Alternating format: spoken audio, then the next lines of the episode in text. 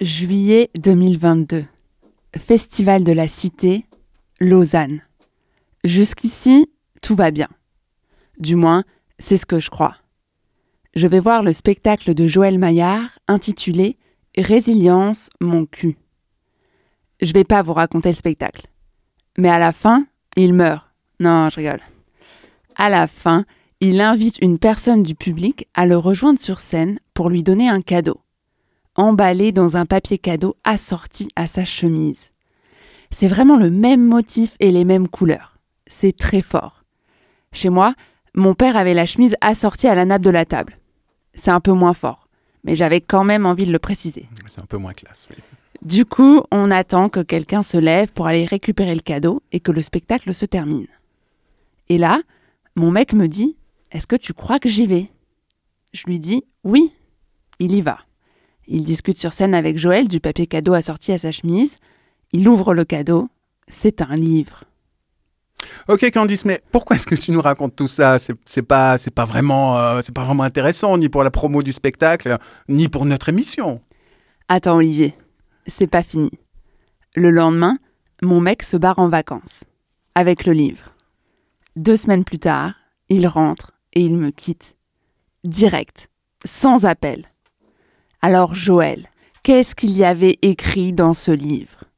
Non, mais sérieusement, parce que là, autant vous dire que j'étais tout sauf résiliente. J'en ai chié. Et ça a duré des mois. Suivi psy intensifié, médoc, la totale.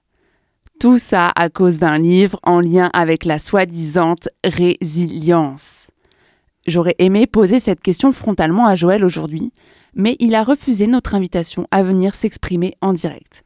Comme par hasard. Comme par hasard. En même temps, tu croyais vraiment que tu allais éclaircir le mystère de cette rupture sur un plateau radio? Candice, euh, un petit peu de jugeote, s'il te plaît. Ok. Mais tout ça pour dire que je ne pense pas être la bonne personne pour parler du concept de résilience. Selon mon ami Wikipédia, la résilience est un phénomène psychologique qui consiste, pour un individu affecté par un traumatisme, à prendre acte de l'événement traumatique de manière à ne pas, ou plus, vivre dans le malheur et à se reconstruire d'une façon socialement acceptable. Absolument pas moi.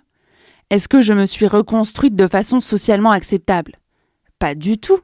La preuve, je viens vous déballer ma rupture foireuse au bureau, La preuve. et même pas à la pause café, carrément en direct à l'antenne. Je ne vois pas ce qu'il peut y avoir de socialement acceptable là-dedans. Ok, ok, on va peut-être s'arrêter là pour aujourd'hui. C'est bon, t'as fini? Non.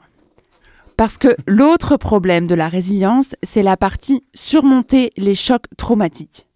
Moi, les choses les plus traumatiques que j'ai vécues dans ma vie, c'est les ruptures amoureuses.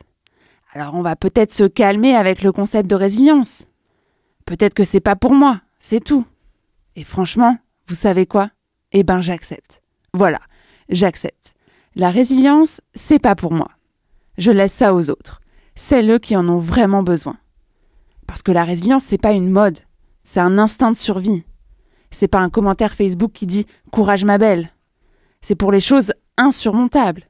Les séismes, les attentats, les génocides, la colonisation, la prison, la guerre, les viols, les infanticides, l'inceste, l'esclavage, Cyril Hanouna. Les vrais problèmes de la société. Pas les peines de cœur qu'on peut régler avec une bouteille de whisky. Ouais, surtout Cyril Hanouna. Ok, c'est bon, maintenant t'as terminé? Encore une chose. Est-ce qu'on peut dire à nos amis journalistes d'arrêter d'utiliser ce mot à tout va?